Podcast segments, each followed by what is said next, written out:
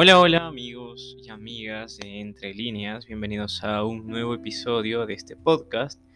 Hoy hablaremos un poco de una jugadora que si bien eh, por sus lesiones bajó mucho su rendimiento en algún momento y se pensó que no podría llegar a dar lo que se esperaba cuando llegó a este club y lo fichó, hablo del Barcelona, ¿no? Eh, para ir, para ser un poco más directos, hablo de Jenny Hermoso, eh, superando todas sus lesiones, está en un nivel increíble. Es cierto, muchos hablarán de Alexia Putellas porque, bueno, es una extraordinaria jugadora. De hecho, recientemente ganó el balón de oro en, categoría femenina. Eh, es realmente increíble. Pero quisiera destacar un poco más a Jenny Hermoso, puesto que es muy difícil salir de una lesión y tener los números que ella tiene. Pues la delantera del Barcelona, después de superar sus problemas físicos, lleva marcando un gol en liga cada 43 minutos, algo realmente increíble, que solamente pensarías en jugadores como Messi o Cristiano Ronaldo, pero ella está que, está que se sale esta temporada.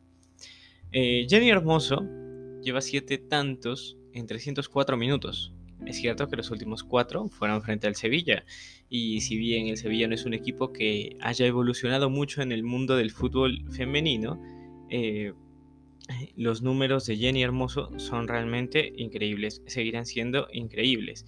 Eh, también es cierto que he, sido un poco injusto diciendo esto sobre el Sevilla, pero la verdad es que el Fútbol Club Barcelona, así como bien José María Bartomeu tuvo una pésima gestión con el equipo femenino, el equipo femenino del Barcelona está en un nivel increíble. Para mí, el mejor equipo del mundo hoy por hoy.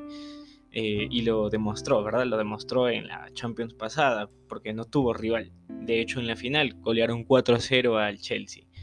Y, bueno, eh, sigamos hablando un poco de esta jugadora. Jenny Hermoso parece haber superado definitivamente los problemas físicos, como ya bien mencioné. Eh, le hicieron perderse el primer mes de competición, pero en las últimas jornadas ha vuelto a ser la de siempre, ¿no? De hecho, un poco más un poco más sujeta al gol, ¿no? Porque estamos acostumbrados más a ver a una jugadora que jugaba para el equipo antes de que el equipo juegue para ella. Eh, la delantera del Barcelona consiguió un poco de goles eh, frente al Sevilla, como ya bien mencioné. Y bueno, este, la efectividad de la madrileña es realmente increíble. Siete goles en apenas 304 minutos. Tirando un poco de calculadora, Jennifer Hermoso anota un gol cada medio tiempo. Es realmente increíble. Hay que decirlo también que en Champions la historia no es tan cercana, ¿no? No, no se asemeja mucho a lo que vemos en Liga.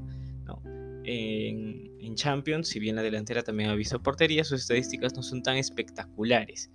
Eh, bueno, y considerando que también tampoco ha tenido muchos partidos, pues solamente ha jugado tres de ellos, ha jugado solo 238 minutos, lo cual yo creo que su estadística va a mejorar viendo, viendo, lo que, viendo lo que se está viendo ¿no? de ella. Es realmente increíble.